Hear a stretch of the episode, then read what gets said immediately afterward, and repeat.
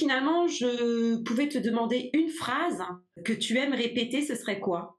Celle que j'aime beaucoup, c'est euh, la chimie, c'est comme de la cuisine, il suffit juste de pas lécher la cuillère. Partout dans le monde, mais surtout loin des idées reçues, la tête dans les formules, mais aussi les pieds sur terre, avec passion et ténacité, mais aussi recherche d'équilibre, entrez dans l'univers d'un jeune chimiste. Vous n'aurez pas fini d'être étonné. Vima Chimie est une série de podcasts co-animés par la Fédération Gay-Lussac, 20 écoles de chimie et de génie chimique, et le réseau des jeunes chimistes de la Société chimique de France. Je m'appelle Nébéouya Griffith, je suis une jeune chimiste qui interviewe aujourd'hui une autre jeune chimiste, Madeleine Vautier. Donc bonjour Madeleine. Bonjour. Pourrais-tu te présenter en quelques mots ton âge, ton parcours, ton poste actuel? Je m'appelle euh, Madeleine Vautier, j'ai 30 ans et je suis enseignante-chercheuse, donc maîtresse de conférences à l'Université de Strasbourg. J'enseigne euh, en école d'ingénieur, l'école européenne de chimie, polymères et matériaux. Je fais ma recherche à l'Institut Charles Sadron, donc en physico-chimie des matériaux. Dans mon quotidien, je produis des particules, des nanoobjets la plupart du temps, qui peuvent être modifiés. Donc, euh, quand je dis modifier, c'est modifier la chimie en surface ou euh, modifier leur forme leurs propriétés. Pour ça, j'ai différentes réactions chimiques à ma disposition et j'ai différents appareillages pour réaliser ces particules. Et euh, tu es donc maîtresse de conférence à l'Institut Charles Sadron et tu enseignes à l'ECPM. Est-ce que tu as d'autres activités en plus de celle-ci?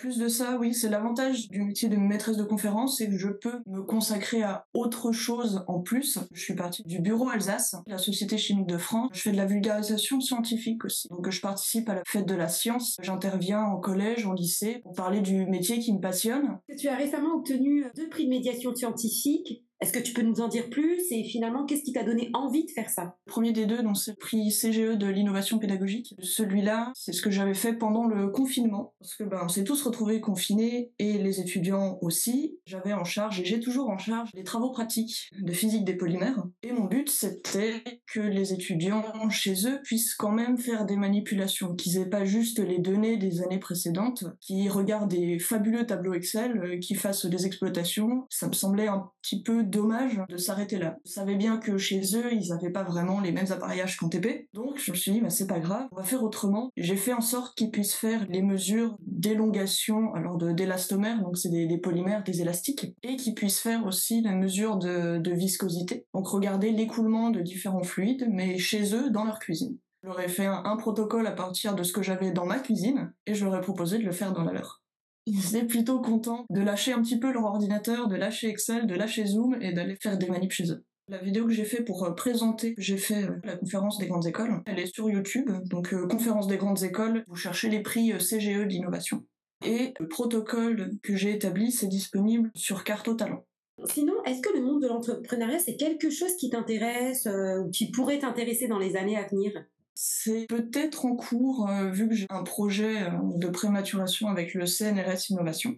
C'est extrêmement confidentiel, mais ça pourrait mener alors soit à des brevets, soit à, vendre un type d'objet, on va dire, à des industriels, donc avec les, licences qui vont derrière, ou peut-être à monter une entreprise pour euh, bah, produire nous-mêmes les types d'objets que je propose de développer. Ce serait quelque chose d'intéressant et d'envisageable. Pour ma part, je suis chargée de mission égalité femmes-hommes à la Société chimique de France, et j'ai pu voir que toi-même tu t'intéresses aux inégalités inégalité des genres dans les sciences.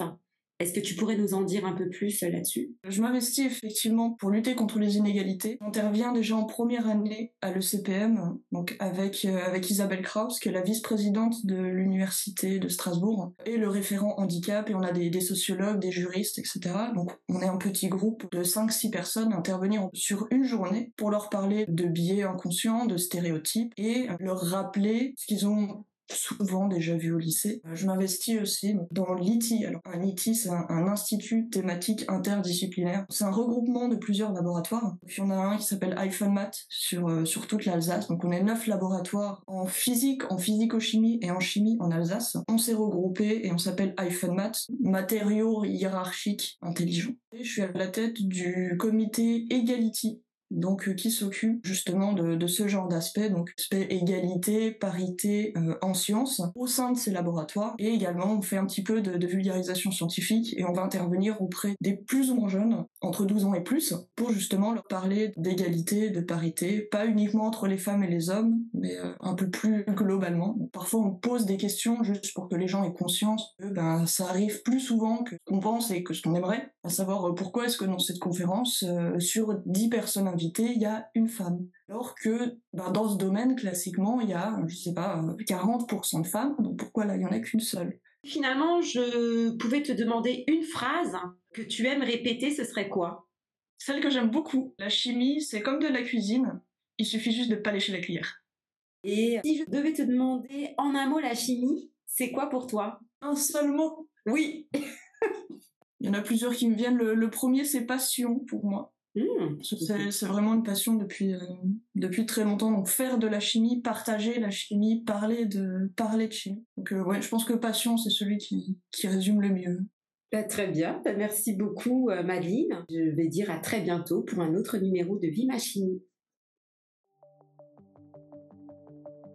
Merci d'avoir écouté notre podcast. Retrouvez la Fédération Gay-Lussac et le réseau des jeunes chimistes de la Société chimique de France sur les réseaux sociaux et retrouvez tous nos podcasts sur Encore, Deezer et Apple Podcast. À bientôt!